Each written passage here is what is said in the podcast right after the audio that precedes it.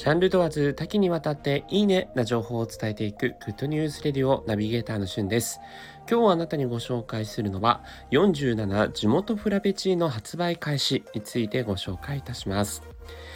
スターバックスの47都道府県別フラペチーノが6月30日本日より同時発売されました。以前もこの Good News Radio でね、発売しますというニュースお伝えしたんですけども、まあ、早速私自身が東京都限定東京オリジンコーヒージェリーキャラメルフラペチーノについて飲んできましたので、早速そちらの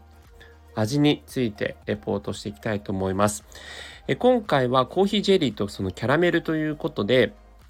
えー、フラペチーノの下の方にコーヒーゼリーが入っていて、で、キャラメルソースと、まあ、ホイップクリームがかかっているというようなところですね。で、実際にこの、まあ、コーヒーゼリーの、えー、フラペチーノとか、まあ、あの、レギュラーメニューとかでもあったりとか、えー、過去のメニューであったりしたんですけども、そこにキャラメルソースが加わっているというところと、今回のコーヒーゼリーはですね、え国内においての、まあ、え日本で唯一のスターバックスリザーブロースタリー、あの、コーヒーを焙煎する、ところですね、が中目黒にあるんですけども、まあ、このロースタリーというのは世界で5店舗しかないんですね。あ、5店舗以上あるのかもしれないですけど、5店舗目となった、えー、スターバックスリザーブロースタリー東京ということで、中目黒に誕生した、そこで、えー、実際に焙煎士が作ったですね、えー、東京ローストという焙煎したコーヒーと、を使っているというところですね。えそして生乳を使用したクリームをブレンドしているということで、まあ、味わいとしては、ま、非常にそのコーヒーの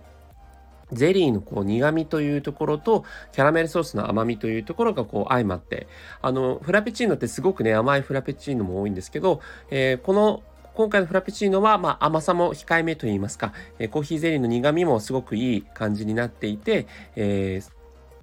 万人受けするそんな味わいになってるんじゃないかなというふうに思います。えー、まあその東京ならではの、えー、スターバックスフラペチーノというところでロースタリーを使った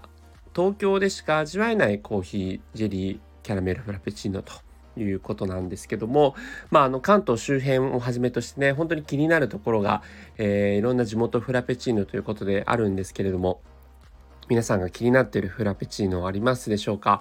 どうやらあの飲みたいフラペチーノ第1位はね、埼玉のフラペチーノということで、その辺もちょっとあの、今度早速味わってレポートしていきたいなと思います。え今回は47地元フラペチーノ発売開始についてご紹介いたしました。それではまたお会いしましょう。Have a nice day!